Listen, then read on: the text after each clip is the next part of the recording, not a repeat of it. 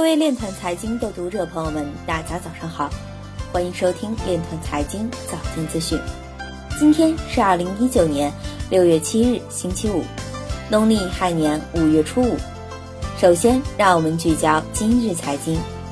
赞比亚卢萨卡市与区块链产权公司 MLG 合作，并签发二十五万份地契。美国总统候选人杨安泽发推称赞莱特币。货币集团 CFO 李书费出席第二十三届圣彼得堡国际经济论坛，他表示，很多传统投资机构对数字资产有很大兴趣。联想加码布局区块链，签署生鲜溯源战略合作。二零一九年五月的比特币相关推文数量达到八个月以来最高值。艾森哲表示，多数医疗人员认为分布式账本技术将产生广泛影响。微软在巴西注册了一个包括区块链技术在内的农业人工智能平台。有观点表示，开采黄金的成本高于比特币。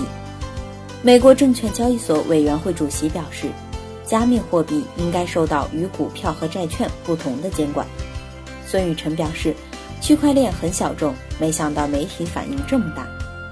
今日财经就到这里，下面我们来聊一聊关于区块链的那些事儿。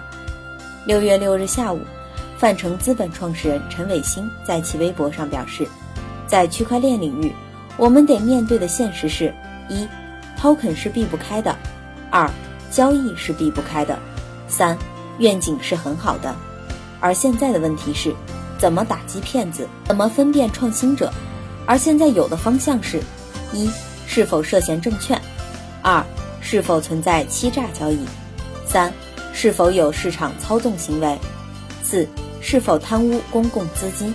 这些都是数字经济时代的社会治理需要解决的问题。